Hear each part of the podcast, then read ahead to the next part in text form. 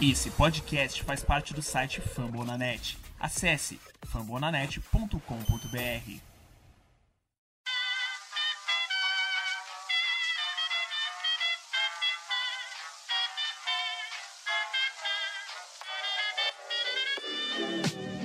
Mais uma rebatida forte. E ela tá fora daqui!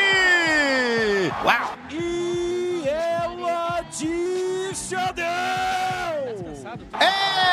É home run! Aquele abraço. Show me the ring and I'll jump right through.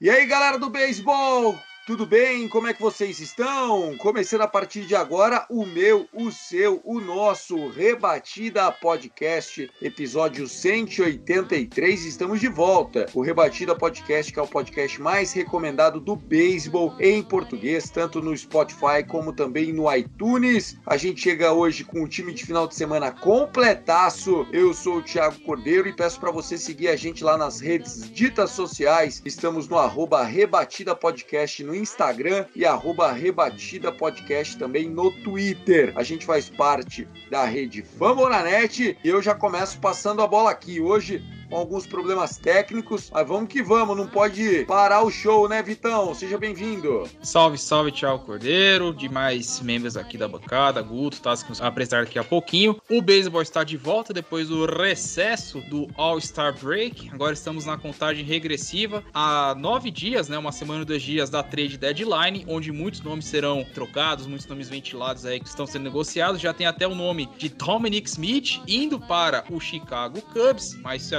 assunto que a gente vai tratar durante o episódio, porque, né, Tiagão, aquele famoso o Lego T vai estar em alta nos próximos dias, vai ser tendência para a beisebosfera aqui nacional. Exatamente. Se a gente acha que existe torcedor iludido, você que fala, ah, flamenguista é muito iludido, é porque você não tá acostumado com a turma lá do Bronx, né, do Yankees. O Yankees já contratou o Juan Soto e o Castilho, viu, Tasso Falcão? E, e contratou a preço de banana. Vale se ressaltar que o Yankees acha que troca todo mundo a preço de banana. Então vamos ver o que vai acontecer. Essa deadline tá só esquentando e tem tudo pra ser, digo eu, uma das mais quentes dos últimos tempos, tá? Porque parece que tá meio morno, meio frio, mas eu acho que muita coisa vai acontecer daqui pro dia 2 de agosto. Vamos embora pra mais um rebatida. Perfeitamente, né? A gente tem também aqui a participação dele, editor-chefe do Lego T, né? O Guto Edinger, nosso arroba Yankees Brasil. Tudo bem, Gutinho? Fala, Thiago, galera de casa, Vitão, Tássio. Cara,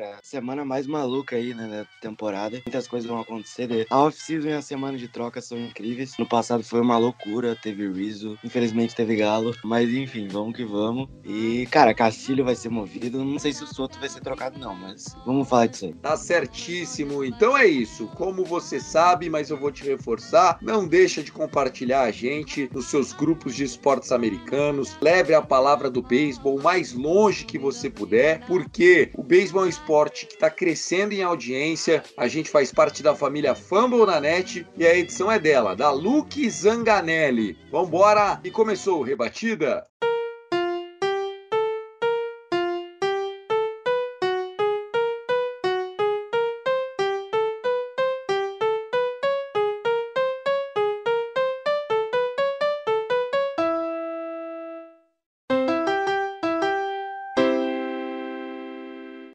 Nesse cantinho dos recados, eu quero fazer aqui a nossa homenagem mais do que justa ao nosso querido Danilo. Danilo que nos últimos sete anos ajudou a coordenar o Fumble na Net enquanto podcast, né? O Famblinho.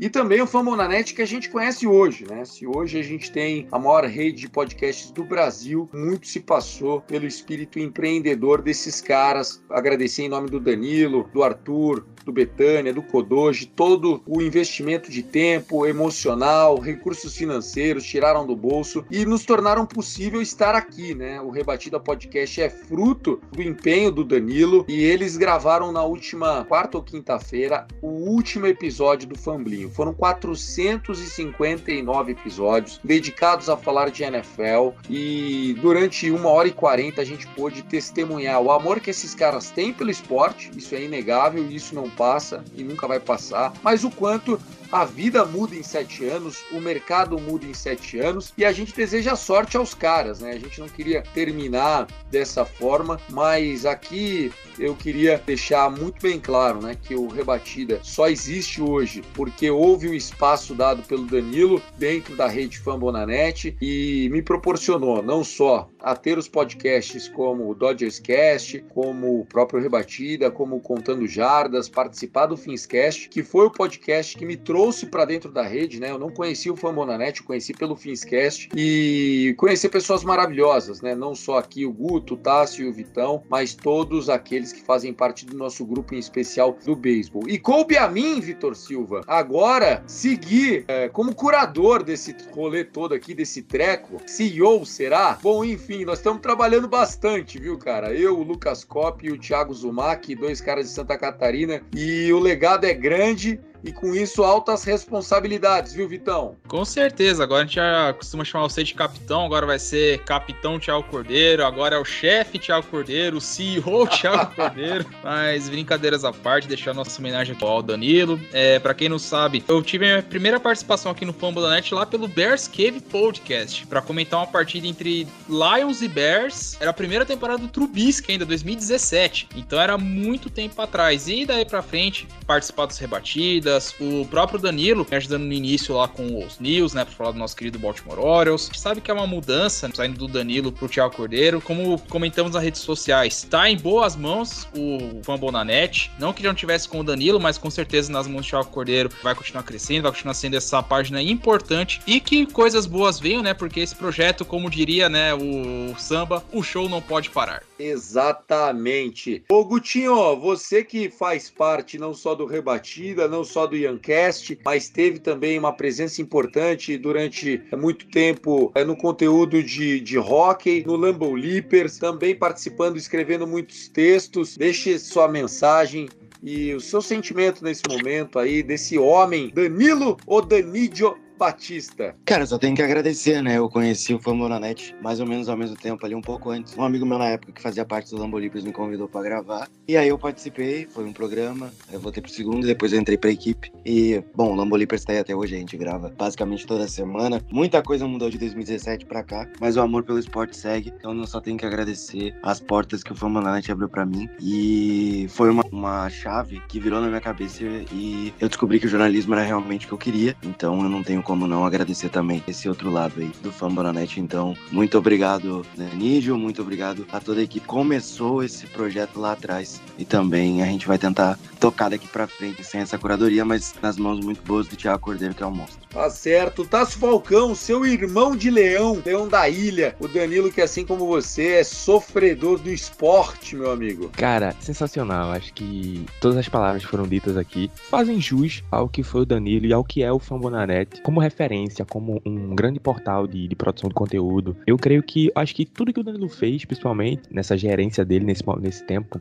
à frente do Fambonanet, fez como se fosse uma sequência de fases. E eu acho que nesse momento o Fambonanet, no geral, rebatida no geral, tá entrando numa nova fase. Tudo fruto de um trabalho, de, um, de, um, de uma garimpagem do Danilo. Se não fosse aquela, toda aquela iniciativa no começo de construir um rebatida, de construir um pessoal, de construir toda essa galera aqui que a gente já conhece, que faz parte desse projeto, Vitão, você, Thiago, Guto. Então, fazer pessoas se descobrirem no que elas gostam de fazer, como o Guto acabou de falar, e também fazer pessoas se unirem em prol de um só objetivo, que é expandir o esporte, que é fazer o que a gente gosta. Então, acho que é, eu fico muito grato. Acho que foi um, acho que um um dos passos mais importantes nesse processo de construção, tanto do Fambonanet como do Rebatida, foi a coragem e a iniciativa do Danilo, principalmente naquele começo lá, eu lembro até da gente, nesse projeto que era o Rebatida no começo com o Thiago Mares, a gente foi aquela loucura toda. Então acho que é aquela insistência aquele, e aquele pensamento positivo de que aquilo ia dar certo e que, ó, onde, onde a gente tá hoje, onde o Fambonanet tinha onde o Rebatida está hoje. Então é uma grande referência, a gente, e, e, isso é dado pelo todo o trabalho, todo o esforço daquela garimpagem lá do começo do Danilo,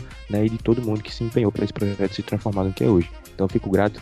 Um beijo, Danilão, um abraço e vamos embora pelo esporte tudo. Tá aí, lembrando, né, que o Danilo encerra junto com a equipe o Famblinho, né, o Fambonanet, mas a rede vai continuar, a gente vai ter podcasts para falar de NFL.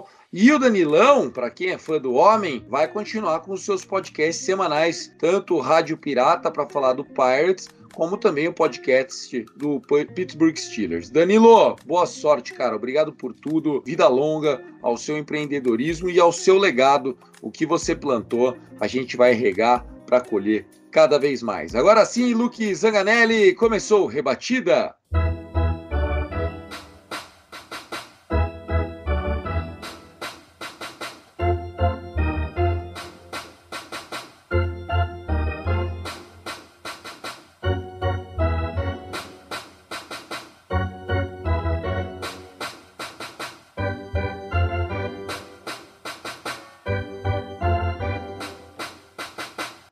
Acreditem se quiser, o Los Angeles Dodgers nesse momento varre São Francisco Giants em quatro jogos, jogando em casa. Começou já na volta do All-Star Break na quinta-feira, quatro vitórias consecutivas. E aí começaram a fazer o que, que existia no mundo quando o Dodgers varreu em quatro jogos o Giants jogando em Los Angeles. Olha só que interessante, 1995. Eu acho que tirando eu, só o Vitão tava vivo. O Tassinho e o Guto acho que são mais jovens que 1995, não são? Muito jovem. Você eu nasceu que ano, Tassinho? É, 2000, pô. Acho que 95 foi o ano que meus pais se casaram. Caramba. E você, Gutão? Eu sou de 99. Aí, dois não existiam ainda para não ficar depressivo, nem vou perguntar a idade do Vitão, vou, vou partir do princípio que ele estava vivo sim, tá, operando e beleza. Mas o Dave Roberts estava na low way, o Gabe Kepler estava sendo draftado, o Tommy Lasorda era o técnico manager do Dodgers e o manager do Giant tá na liga ainda.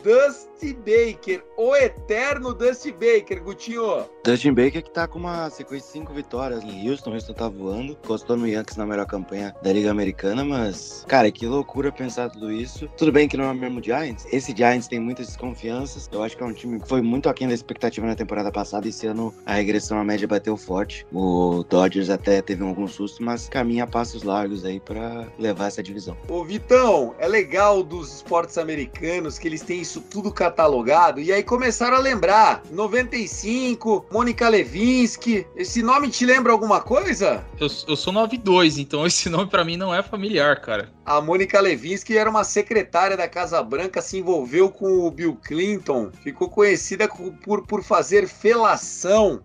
e aí. Nossa. Ah, é ela? É, esse era o nome? É Caraca, ela. velho. Putz, grilo, hein, meu? Bill Clinton pulou a cerca. Rapaz, 27 anos atrás, hein? Quem diria? Se a gente fosse é, listar outras coisas que eram diferentes nessa época, né? Ainda tinha a ficha no orelhão, fliperama ainda, tá, ainda tava pro seu início de declínio. Não sei se o PlayStation 1 já era dessa época, o Super, o Super Nintendo. Não, não, o PlayStation 1 é depois, mas olha, é tão antigo porque 1995 eu ainda morava em São Paulo e eu já mudei para Sorocaba, mudei em 96 para Sorocaba, sou já um cidadão sorocabano, né? Mais da metade da minha vida passada por aqui. Mas 1995, Túlio Maravilha era o artilheiro do Brasil. 95, se a gente for lembrar de outro nome aqui que explodiu no futebol brasileiro, é só o Giovanni Messias, né? Renato Gaúcho era do Fluminense, Vampeta iniciava Isso. a carreira do Fluminense. Causos, né, do, do esporte, né, do, do, do futebol aqui nacional. Mas é uma viagem no tempo curiosa, né? Porque você pensa, caramba, a última vez que foi de tal data. Essas curiosidades são incríveis, né? Você vê, por exemplo, o Dusty Baker, que a gente já citou, chegou a duas mil vitórias nessa temporada. Ele tava já lá em 95 com o Giants. Cara, é sensacional essa, essas viagens no tempo, Thiago. Sensacional. É bom também relembrar as coisas nostálgicas que brilham os olhos pra gente lembrar, né, cara? Sem dúvida nenhuma. E com essa vitória de hoje, Gutinho, o Dodgers, nesse momento, é o time mais quente do beisebol, né? Tá com oito vitórias consecutivas, 9-1 nos últimos 10 jogos e acaba de ultrapassar o seu New York Yankees no percentual de vitória, 681 contra 680, lembrando que o Dodgers tem três jogos a menos que o Yankees, né? São três partidas a menos, 94 para o Dodgers, 97 para o Yankees e o Dodgers, obviamente, que ainda não tem o ataque do New York Yankees, que foi a única agremiação a passar de 500 corridas esse ano. Isso foi isso é um absurdo, né? Hoje o Yankees venceu, mas perdeu ontem. Então, uma série bem dura com o Baltimore Orioles. Tá muito embolado, o Astros tá bem na, na cola do Yankees ali na Liga Americana. São os três principais times da temporada de 2022 E é tão bizarro o nível desses times que se você for pegar o quarto melhor time, é uma disparidade muito grande. Porque o, o Yankees, por exemplo, tá um jogo e meio, um jogo à frente do Astro. E aí a diferença já, já sobe para 9, 10 jogos de diferença pro terceiro colocado da Liga Americana no geral. Então é uma disparidade muito grande. O aproveitamento dos times é muito alto. Então é, é bizarro. Tem três times com 60 vitórias hoje na liga: o Dodgers, o Astro e o Yankees. Parece que eles estão numa briga particular entre eles e o restante da liga. O Twins tem 52 vitórias. O time que mais se aproxima é o Mets com 58. E o Atlanta Braves já fez questão de encostar. Já tem o mesmo número de vitórias, mas tem duas derrotas a mais. Então, essas são as equipes mais próximas hoje de Yankees, Astros e é, é um nível de competitividade muito alto entre esses três times. O Dodgers tem um diferencial de corridas, né? De mais 181 e o Yankees de mais 200. Então é, é um nível muito mais alto. Mais de 200 não, 200. É, 200 cravado, perdão. É mais 200 positivo. Mas é legal, né, cara? Pô, 200 de run differential, que é o saldo, né, entre o que a equipe produziu de corridas e o que a equipe cedeu de corridas. Tasso Falcão, o seu Astros voando é um Tasso Falcão feliz. Tá usando muito bonezão ou não? Ah, para com isso, cara. Eu acho que essa regressão do Yankees, lógico, um time que vinha numa temporada implacável, né, recorde chegando a aproximar campanha do, do Seattle 2001 e tudo mais, essa regressão, algum momento ia acontecer. Sendo que eu acho que começa a ficar um pouco preocupante. Dos últimos 13 jogos, depois da, daquelas duas vitórias sobre o Red Sox naquela série de quatro jogos, depois daquelas duas derrotas que splitou a série, né, pra frente, foram 13 jogos. Desses 13, o Yankees venceu 5, perdeu 8. Meio que era cogitado que, que isso poderia acontecer, porque chegou naquele momento, o Guto até falou um tempo atrás, que ia chegar esse momento da temporada onde ia ter mais, mais confrontos de divisões, esses confrontos interligas que são, que são pegadinhas, como foi com o Cincinnati. Então, acho que não é algo que chega a se preocupar, mas dá pra acender essa luz amarelinha pro Yankees, porque dá para ver que o time diminuiu um pouco o desempenho nesses últimos tempos. Perfeitamente. Por falar em varrida, né? O Astros varreu nesse final de semana, o Dodgers, como eu falei, varreu a primeira varrida em muito tempo. O Astros varreu o Mariners, né? O Mariners que tava em casa, todo cheio de alegria, tomou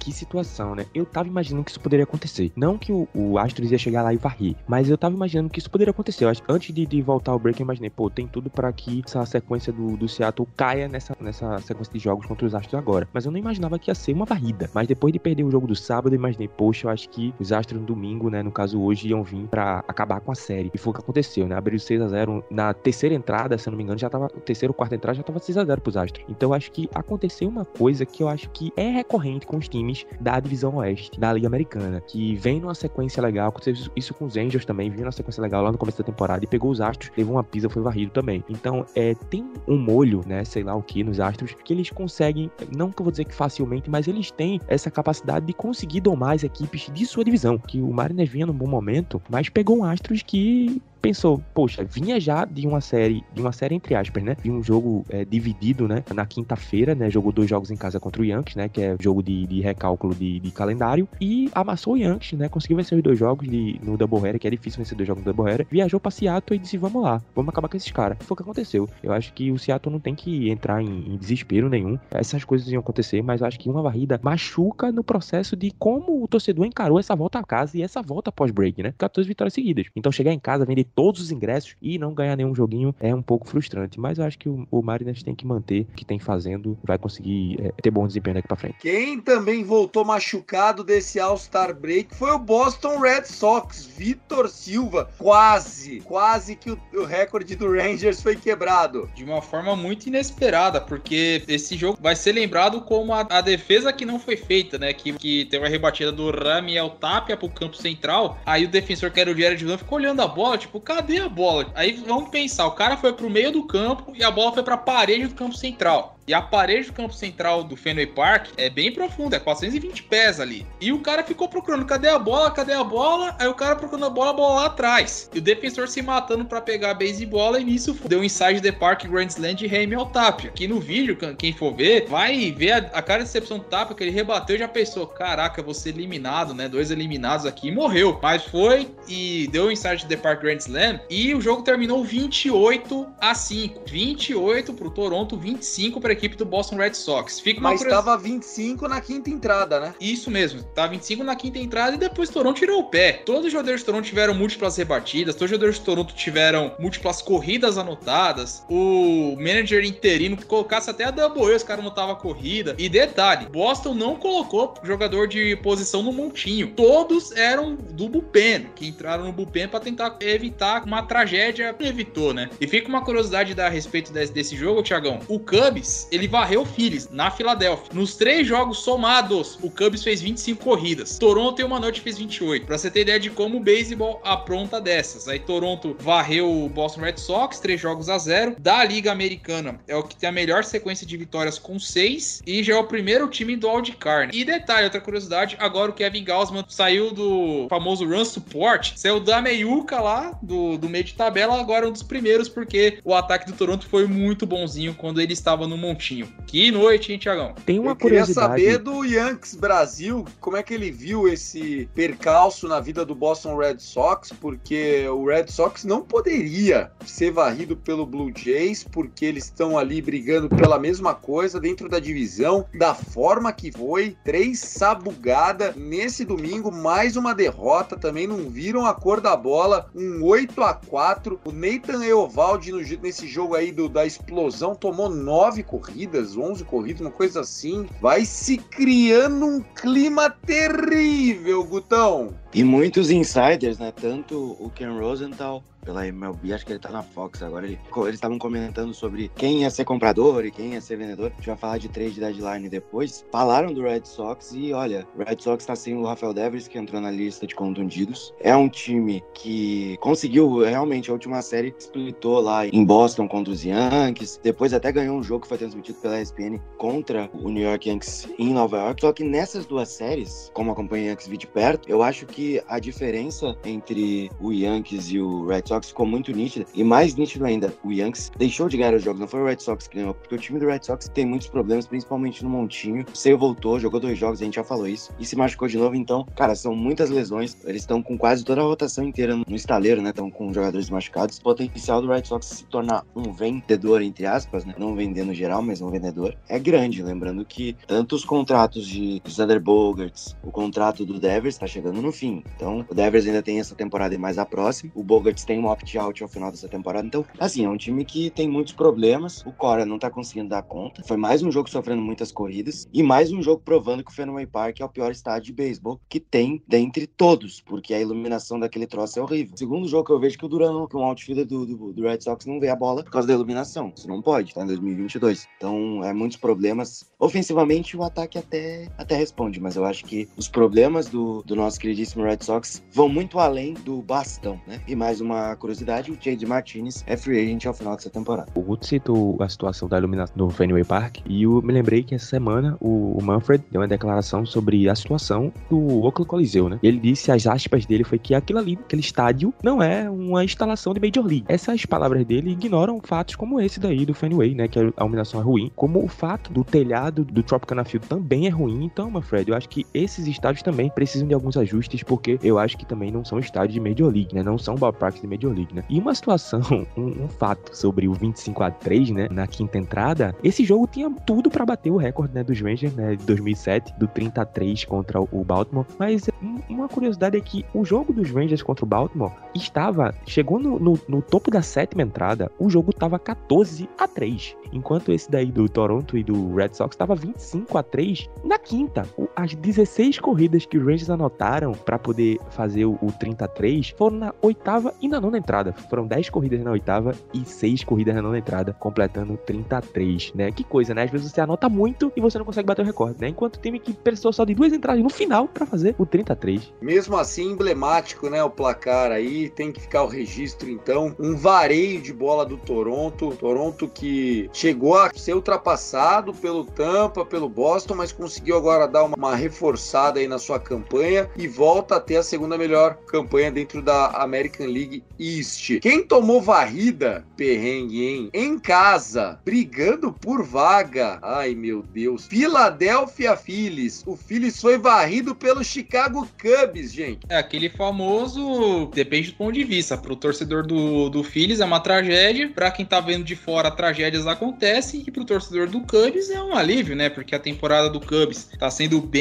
abaixo do, do esperado. Visam, né? Dizem que o Wilson Contreras será negociado. O Cubs, que na Liga Nacional só tá à frente de Cincinnati Reds e Washington Nationals em campanha, exatos 40%, 38 vitórias e 57 derrotas. Mas falam de Dominic Smith, né? Não sei o que, que se passa lá pelos lados de Northside. Porém, essa varrida é emblemática porque o Phillies que estava na porta ali do, do Wildcard ainda teve a, a ajuda do Cincinnati Reds, porque o Reds ganhou a série do Cardinals. Então, se o Phillies ganhar pelo menos dois jogos, tá, não, não é varrido, mas ganhar dois, era o terceiro time do Wildcard, Thiagão. Mas essas varridas vão cobrar o seu preço lá na frente, viu? Eu acho que já estão cobrando. E assim, essa é o tipo da série pra nego falir a banca, porque perdeu na sexta, fala no sábado, ah, agora vai ganhar. Perdeu no sábado, fala, ah, o Phillies em casa não vai ser varrido nunca pelo Cubs. E ó, tá aí, coisas do beisebol. Mais um ponto a ser destacado sobre a trocas e tudo mais que o Vitão falou ali. Ah, o Cubs tá querendo muito o Dominic Smith. Eu acho que tem mais a ver com quem a galera quer tirar do Cubs e envolver, né? O Mets quer muito alguns jogadores que o Cubs tem ali. Já fez duas trocas essa semana no New York. Assim, com todo respeito, o ataque do Mets tem caído muito de produção nas últimas semanas. É um time que vem sofrendo muito ofensivamente. Volta do Jacob DeGrom tá batendo na porta, vamos ver o que, que acontece. Mas é um time que precisa sim de reforços, né? Muitas coisas bizarras aconteceram esse final de semana. O, o time amado por Thiago Cordeiro, né? O nosso, o seu, o meu Kansas City Royals, venceu uma série. Milagres acontecem depois deles terem conseguido o feito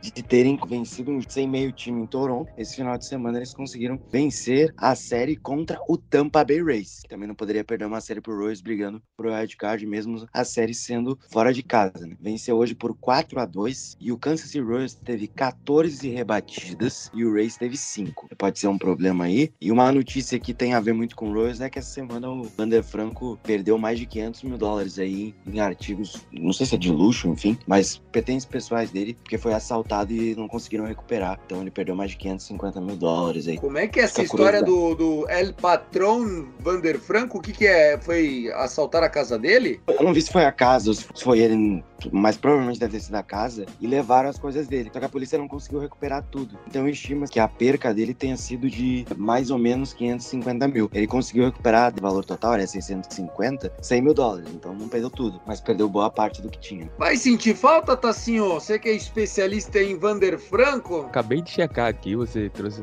me trouxe pra essa informação, acabei de chegar aqui. Pelo salário do Vander Franco, pode ser que mais ou menos, né? Recebe uns mil reais, ainda tem uns bônus, aí, uns um milhão e uns bônus aqui. Acho que não vai fazer muita falta, não. Eu acho que se fizer falta é por pouco tempo, né, Vitão? Vander Franco é o próximo Juan Soto, né? Ah, faz nada. Recém renovou o contrato com o Tampa Bay Rays.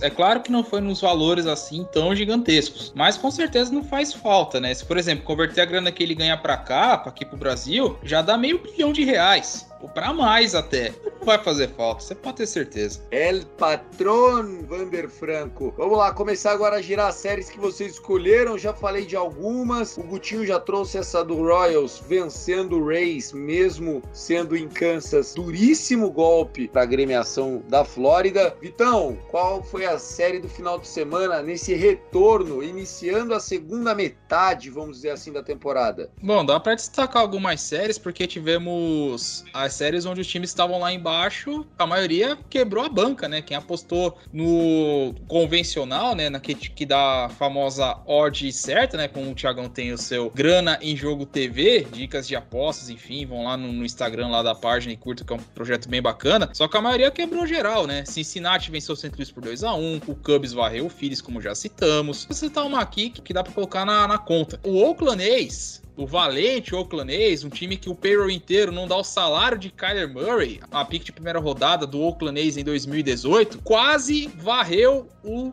Texas Rangers do Tássio. Ganhou os dois primeiros jogos, o terceiro tava 11 a 3 para o Texas na oitava entrada e Oakland quase conseguiu, forçou ali um 11 a 8, mas não deu, faltou perna e quase que o Texas é varrido pelo Oakland A's lá no Coliseu. Vou citar outra varrida que não foi comentada. Brewers varreu o Colorado Rockies 3 a 0, é aquele famoso não fez mais que sua obrigação, né? Colorado também é, é, é aquilo, né? Dentro de casa é um leão, sai para viajar vira gatinho, Vitão. É dose. E vou citar uma última aqui, é Los Angeles Angels contra o Atlanta Braves. O Angels colocou o Otani no montinho na sexta-feira, a volta, né, do Angels, né, 0 a 0 Aí tinha os caras colocando lá Future Brave, a foto do Otani. O Otani já arremessou seis entradas muito bem, mas na sétima castigou e aí pra frente degringolou a parada. Ouso dizer, é teoria da conspiração, que o time gosta mais de jogar pelo Red Detmers, porque só foi colocar o menino no montinho e o Angels anotou nove corridas contra um e evitou a varrida lá do Atlanta Braves, né? 2 a 1 pro Braves, né? Foi uma série bem curiosa de se assistir, enquanto tá rolando aqui o Sunday Night Baseball com Mets e Padres 0 a 0 Se o Padres ganhar, será mais uma varrida. Varrida essa que será categórica, né? Porque é o Mets do outro lado, é um time que tava nas cabeças e o Braves agradece esses pequenos Tropicões. Você, Tassinho, o que, que você traz de série? Sobrou alguma série? Quer fazer mais algum,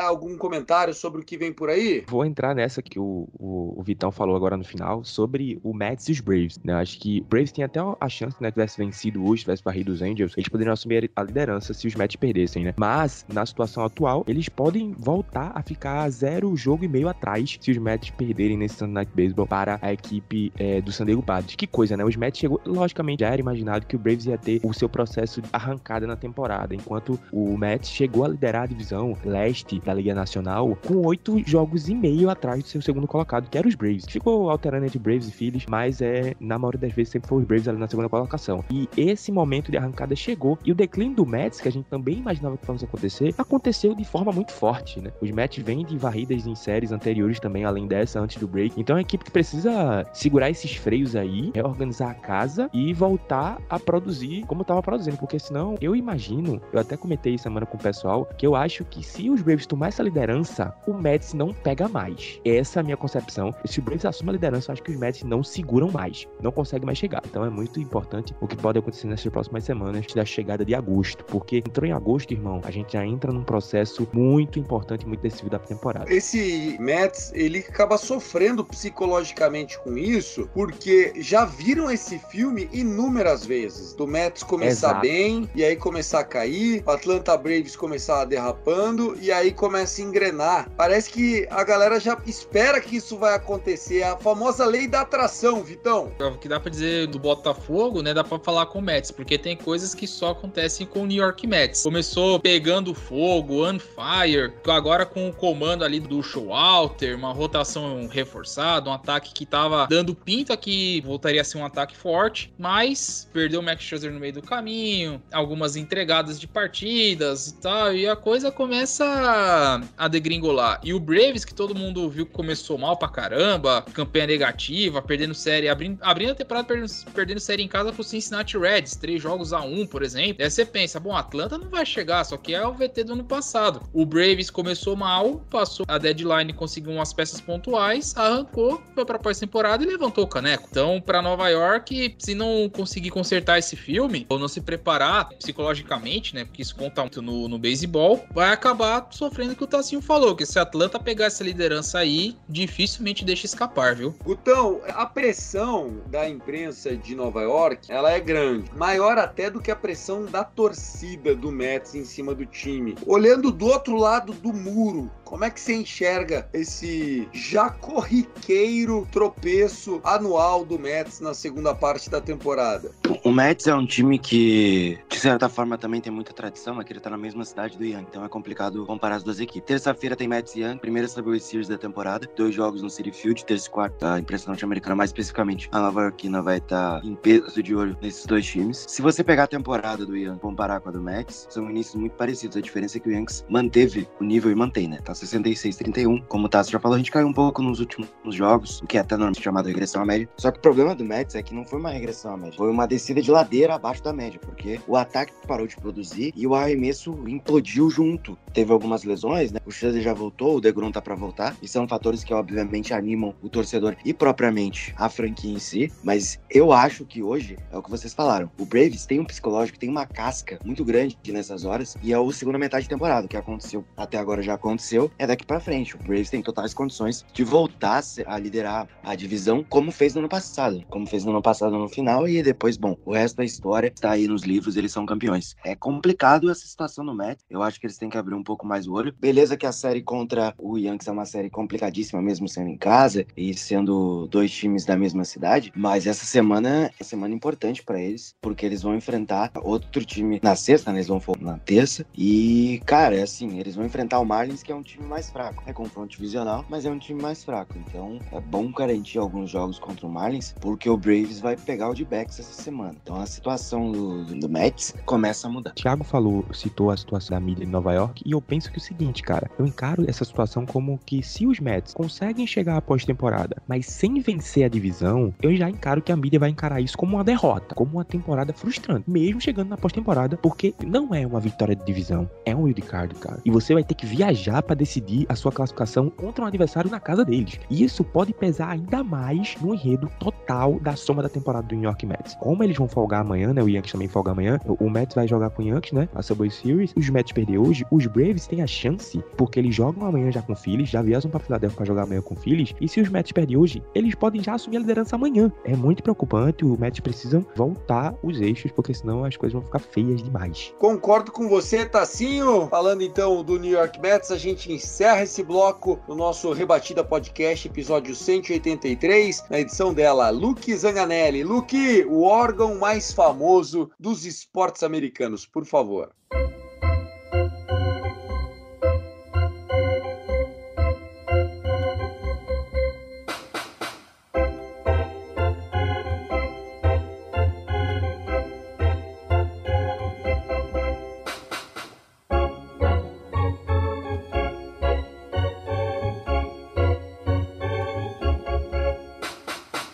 Cooperstown tem um novo morador a partir desse 24 de julho. David Ortiz, The Big Papi, o pai do Yankees, o homem que ajudou a tirar uma das maiores filas da história dos esportes profissionais americanos, está imortalizado. Aquele homem que fez carreira como primeira base, como DH, se mostrou bonachão, com a sua barba bem feita, com seu bom humor e está lá, David Ortiz, First Ballot Hall da Fama Player. Parabéns para ele. Quem começa a falar de Big Papi Cooperstown? O cara começou a carreira em Minnesota, né? Ele começou lá em 97 em Minnesota, jogou até 2002. Depois de 2013 até 2016, até os 40 aninhos, atuou em altíssimo nível pelo Boston Red Sox, ajudou Boston a ser campeão, obviamente. Agora oficialmente no Hall da Fama, 10 vezes All-Star, campeão do Home Run Derby, que é um título muito importante. Três World Series na conta, um MVP de World Series, um MVP na época de All-LCS, né? Championship Series, né? A disputa do título da Liga Americana. E, além disso, foi sete vezes Silver Slugger. Cara que, assim, fez história, um canhoto de altíssimo nível. É, machucou muito o Yankees no tempo dele de Boston Red Sox. E o Hall da Fama, de todas as condecorâncias que ele podia ter, né? Eu acho que é a principal aí, ele merece. É um cara de um nível muito alto, em primeira base excepcional, que rebateu durante toda a carreira dele quase 30%, né? Foi 28,6%. Para vocês terem uma ideia, no último ano de carreira dele, aos 40 anos de idade, ele rebateu mais de 30%, gente. Isso é um absurdo. Então, é um OPS de 1021. Isso em 2016, com seus 40 anos. Big Papi hoje é eternizado aí no Hall da Fama do beisebol e estará nos livros de história. Essa história poderia ser um pouco diferente do Ortiz, que a galera cita a questão de Boston, né? Onde começo dele Minnesota. Só que poucos lembram que ele fez parte, Tiagão, da farm do Seattle Mariners, lá dos anos 90. Tinha Jura?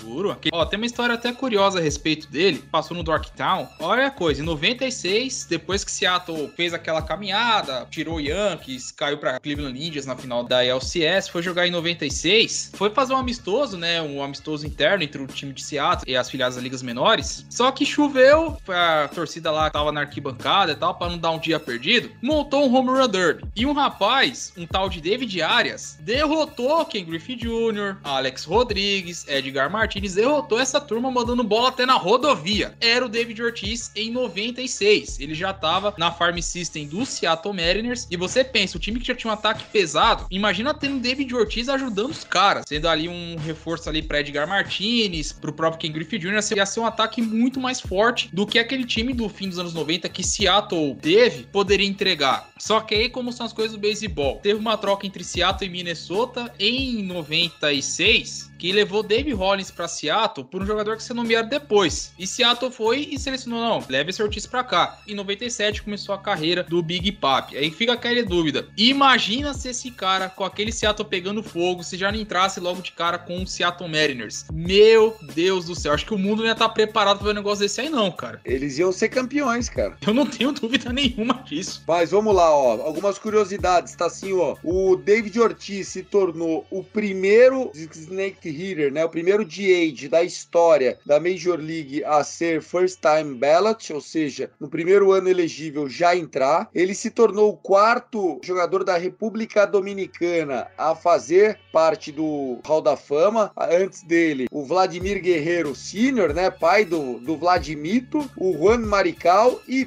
Pedrito Martinez. Grande Pedro Martinez, um dos melhores que eu vi jogar. E ele subiu, apesar de ter começado no Twins, ele subiu, obviamente, usando a sua camisa 34 aposentada do Red Sox. Justo, né? A gente já falou sobre com quem vai subir, que boné vai usar. O Ortiz foi justamente jogando pelo Boston que se tornou uma lenda, né? Não tem como, não tem como. David Ortiz, o Big Papi, é simplesmente sensacional. E não tem dúvidas que ele teria que subir com esse boné do Red Sox, né? Porque um, um- um cidadão que simplesmente, numa World Series, em seis jogos, faz 11 de 16, tem oito walks, o cara é MVP da World Series em 2013, né? Aquela World Series que o Boston Red Sox venceu o St. Louis Cardinals. E não tinha como ser outra pessoa, não ser David Ortiz, entrar de primeira logo, porque é um cara que fez parte da história e tão carismático também, né? É, e hoje em dia também faz parte das transmissões e tudo mais. Essa semana teve aquela resenha com o Han Soto lá em Los Angeles, né? Espirrando dinheiro na cara do, do Han Soto. A, resenha do The Yankees Lose, né? Então é um cara emblemático. Tipo, ele é um flocório. Ele faz parte do flocório da história do beisebol. Então ele é simplesmente mais um da República Dominicana, né? E como a República Dominicana tem grandes jogadores, né? E essa leva nova aí, essa nova geração de republicanos tem tudo também pra é, alcançar lugares como este, que o Big Papi está hoje, né? Sensacional, merecido demais. Você falou uma coisa que tem toda razão, né? Nós tivemos na semifinal do Home Run Derby quatro jogadores, sendo três dominicanos, né? Juan Soto, Julio, o Super Julio, Hulk, que aliás deu um susto na galera, fizeram um exame lá, graças a Deus não teve nenhuma lesão estrutural, e também o Vladimir Guerreiro Júnior, que apesar de ser americano, também tem eh, o seu passado aí, tem documentação como um dominicano. No seu discurso, o David Ortiz falou da República Dominicana, dizendo que todos os americanos podem ir pra lá quando estiverem congelando nos Estados Unidos. Bobo ele, né? Não, mas deve ser uma delícia, né? República Dominicana no verão. Pô, deve ser lou- loucura. É, e a final do Home Run Verão o ano né? inteiro, pô. Pô, meu Deus do céu. E a final do Run Derby, né, foi entre dois República Dominicanos, né? O Juan Soto e o Julio Rodrigues, né? O Julio Rodrigues que te- deu esse susto aí, como você citou, né? É, era suspeita de MRI, né? Que ele tinha é, ali no pulso e tal. Mas na verdade foi justamente uma, uma luxação, né? Um cansaço pelo esforço que ele fez no Home Derby, né? Ele até falou que um dia depois, no dia do All-Star Game, ele tava assim, nesse desconforto no pulso, né? Então acho que no máximo alguns dias retroativos aí na, na IL e ele deve estar de volta nas próximas semanas pra reforçar o Seattle novamente, né? Ô, Gutinho,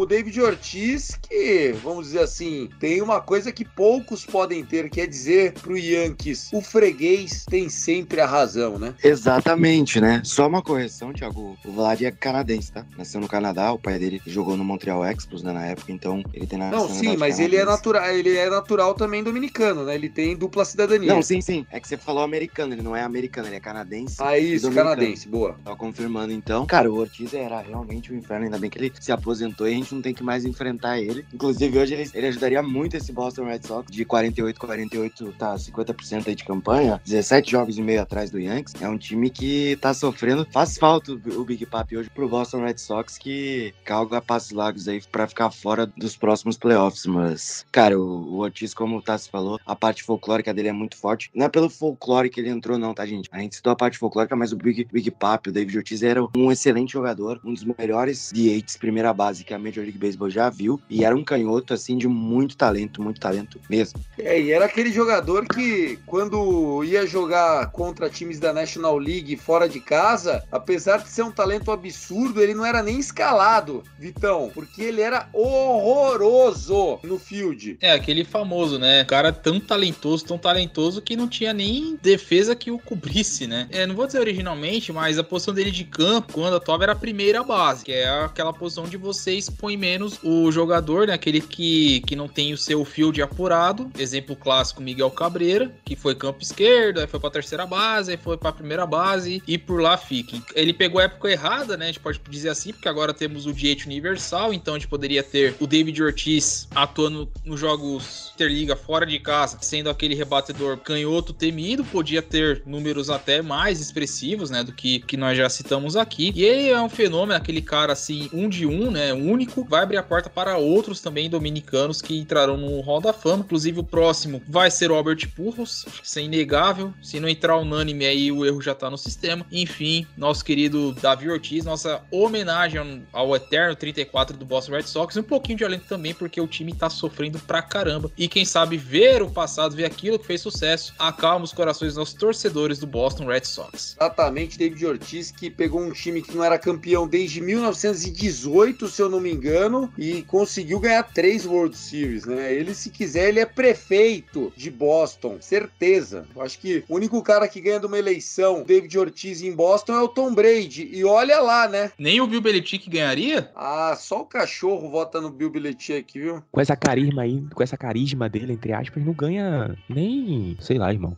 No. É mais fácil o Nike ganhar as eleições, que é o cachorro, do que o Belichick. David Ortiz não foi sozinho, né? Ele acabou recebendo aí as homenagens, obviamente, mas outros ex-jogadores, enfim, também foram eleitos para fazer a indução no evento em Cooperstown. É isso mesmo, Thiagão. É que assim, o Davi Ortiz é a headline, né? A manchete, porque é o David Ortiz, né? Então ele acaba sendo o nome, lembrando que ele foi o único eleito pelos jornalistas, né, no, Hall da Fama do Beisebol. Classic que poderia ter Barry Bonds, poderia ter Kurt Schilling junto, poderia ter é, Semi Sosa, os nomes que o Thiago tanto gosta, Roger Clemens, Alex Rodrigues estava na lista também, enfim, tantos outros nomes, só que aí Todos for... esses mereciam estar tá lá. Se nós formos citar, a gente fica aqui até amanhã para citar justiça e injustiças, enfim, não foi só ele que entrou, tivemos também... Ó, o comitê dos Golden Days Era elegeram o Jill Hudges, o Jim Kate, Mini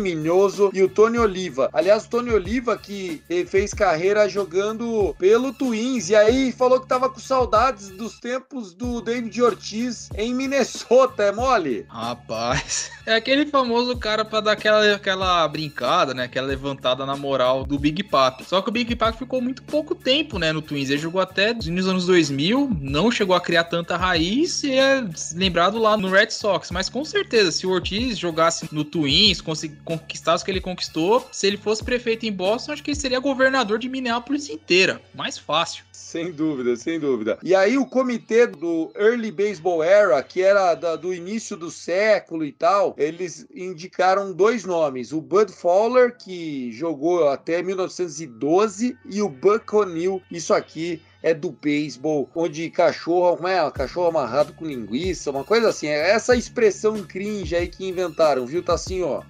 Loucura isso aí, né? A minha esperança que um dia o Barry Bond, Sammy Sosa, esses caras sejam eleitos pelos comitês, porque por esses jornalistas de merda que estão hoje aí não vão ser. Muitas coisas, né, são atrasadas no beisebol. E isso é uma das. Porque, pô, meu irmão, parece que é, tem que ter um comitê, tem que ter algo especializado para resolver isso. Fica parecendo que fica a mercê nessa situação e os caras, por birra, é, hoje não, fulano de tal, aquele lá, e fica nessa. Assim, há esperanças, né, Tiagão? Porque saiu hoje né, que o Phillies vai fazer uma festa para reunir o time de 1980, né, dos campeões, e convidou um cara que tá banido pela Major League Baseball, que é só Pete Rose. Como que o jogador com mais rebatidas da Major League Baseball continua banido? Isso não existe. Aí tiveram que pedir uma, uma convite pro escritório do comissário para permitir que o Pete Rose participasse das festividades do time de 80 do Phillies. A que ponto chegamos? Eu falo que no beisebol a linguiça é que morde o cachorro. Gutinho, outra expressão cringe pra vocês aí que são millennials. Cara, eu gostaria muito que esse cara já tivesse no Hall da Fama, esteroides ou não, eles são ao concurso, que o Barry Bonds fazia, sem dúvida nenhuma, foi o maior talento, apesar de um campo de beisebol, com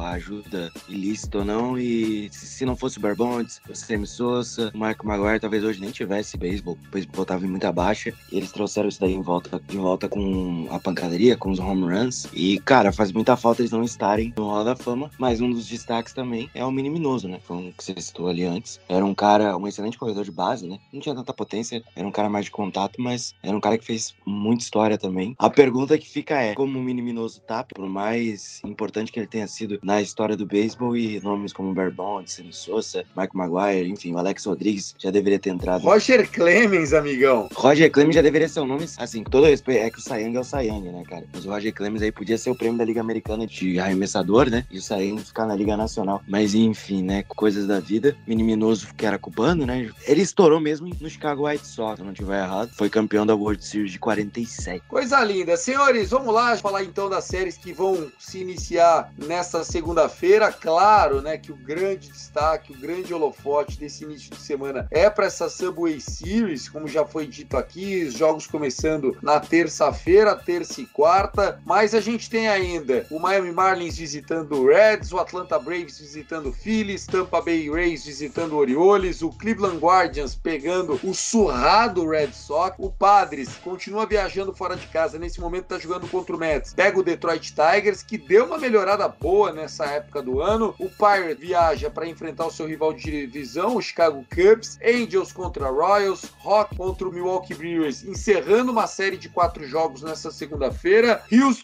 deve ganhar mais uma, agora começa uma série contra o Oakland A's, o Giants pega o Diamondbacks, o Texas Rangers pega o Seattle Mariners, Washington Nationals pega o Dodgers e a galera vai ficar gritando We want Soto, we want Soto. E ainda na série aqui nós temos Minnesota Twins pegando o Brewers na terça-feira, White Sox pegando o Colorado Rockies. Eu acho que eu falei de todo mundo aqui, gurizada. Meu destaque vai para Pittsburgh Pirates e Chicago Cubs, tá? Não é porque a série é boa, não, mas vou indicar essa série por um simples fator. Se você tiver um tempinho guardado, tá? Terça-feira, ó, 2h20 da tarde, se você tá fazendo. Na 3h20, perdão, no horário de Brasília, 2h20 no horário de lá. Se você não estiver fazendo nada, pare para assistir o Cruz jogar. Este moleque é muito especial. Ele rebateu um home run hoje contra o melhor arremessador da liga no momento, que é o Sandy Alcântara. É, não tô falando em números nem nada, eu tô falando em desempenho mesmo. Então, ele carimbou o Sandy Alcântara hoje. Ele é um cara muito espetacular, então olho no, no Neil Cruz se você tiver um tempo. Assista o Pittsburgh Pirates de O'Neal Cruz e companhia. Tem uma molecada muito boa que tá surgindo lá. Futuramente, olha, eles vão ser uma potência na divisão central da Liga Nacional. A gente já falou da Subway Series, eu não vou chover no molhado se alguém quiser falar também.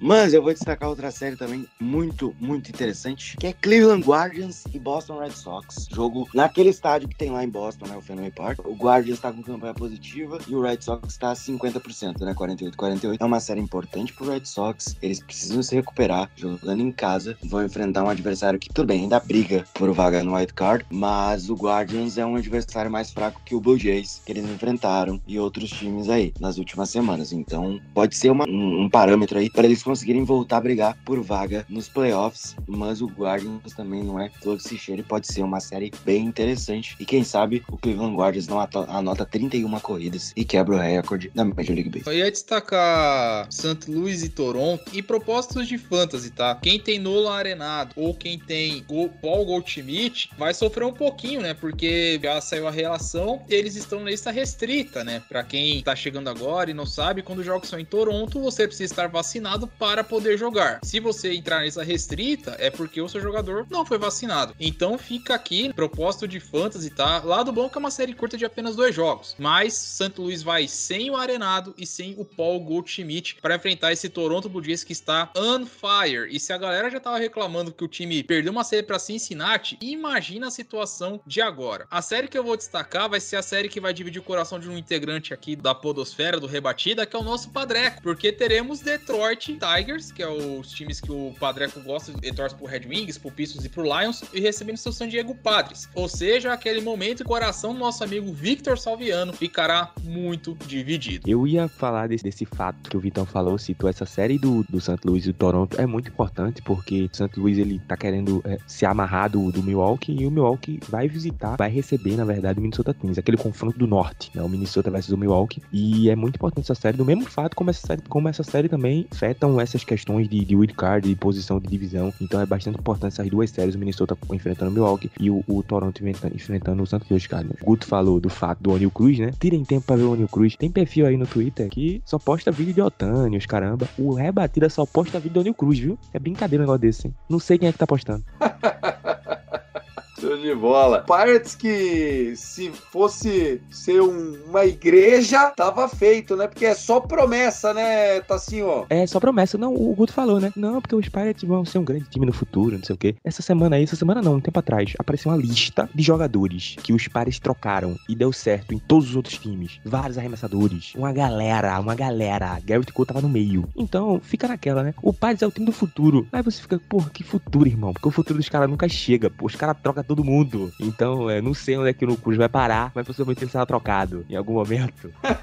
Faz sentido. Ó, uma série boa é esse Atlanta Braves contra a Philadelphia Phillies, valendo aí vaga no wildcard com certeza. O Max Fried vai jogar na segunda-feira, aquele Spencer Strider, tô gostando desse menino, vai jogar na terça contra o Aaron Nola, o Phillies que vem, né, dessa varrida em casa pro Cubs, tentando recolher os cacos. Pessoal, foi um prazer fazer esse episódio com vocês, começando pelo Vitão. Vitão, muito obrigado, vamos junto, uma boa semana, meu irmão. Igualmente, Thiagão, Guto, Tássio, prazer inenarrável gravar aqui esse Rebatida com vocês. Vamos para mais beisebol com essa trade deadline que vai esquentar pra caramba. E dia 2 é o dia. Será que Juan Soto será negociado? Será que teremos outros nomes ali nos times principais? Quantos que o Yankees vai conseguir? Saberemos na próxima semana. Abraços a todos. Guto Edinger, sua vez, meu irmão. Um abraço pra todo mundo e viva o beisebol. Valeu, Thiago, Tássio, Vitão, galera que a gente até agora. Vamos que vamos. Uma das semanas mais legais do beisebol chegou, que é a semana da trade deadline. Esse ano foi a, aumentar um pouquinho, né? Geralmente até dia 31, vai até dia 2 por causa da greve. Então até dia 2 aí podemos ter movimentações. Fiquem de olho, que vai ser muito legal ver pra onde cada jogador vai. A gente tem o Castilho, a gente tem o Soto, que pode não ser movido. Tem outros nomes também, né? Então vamos que vamos. Um bom dia, boa tarde, boa noite pra quem tá escutando. Até a próxima, fiquem bem. Tassi Falcão, sua vez, meu brother. Forte abraço, boa semana. Coisa linda, maravilha, mais uma rebatida pra conta. A gente que tá, além desse novo ciclo que a, a Liga tá entrando, né? A MLB League tá entrando, o rebater também entrando no novo ciclo, tudo acontecendo, como a gente já comentou. Então, vamos entrar nessa, vamos seguir esse caminho e a gente tem tudo pra, pra falar ainda. A temporada tá se entrando nesse momento crucial. Muitas coisas interessantes vão acontecer ainda essa semana e a gente volta aqui pra falar semana que vem. Um beijo, um abraço, arroba Texas no Twitter. Um abraço pra vocês, meus queridos. Até semana que vem. É isso. Valeu, Tassinho. Valeu, Vitão. Valeu, Guto. Um beijo pra Luke Zanganelli, nossa editora de todas as horas dos episódios. Um abraço pra galera de meio de semana. Não deixe de conferir. Teve episódio 182. Então, acabando esse aqui, já pula pro passado. É sempre muito bom. Qualquer play conta e ter vocês na nossa companhia é mais do que bacana. Deixa lá cinco estrelas no Spotify, compartilha esse link e até a próxima. Vambora! Let's play baseball! Valeu!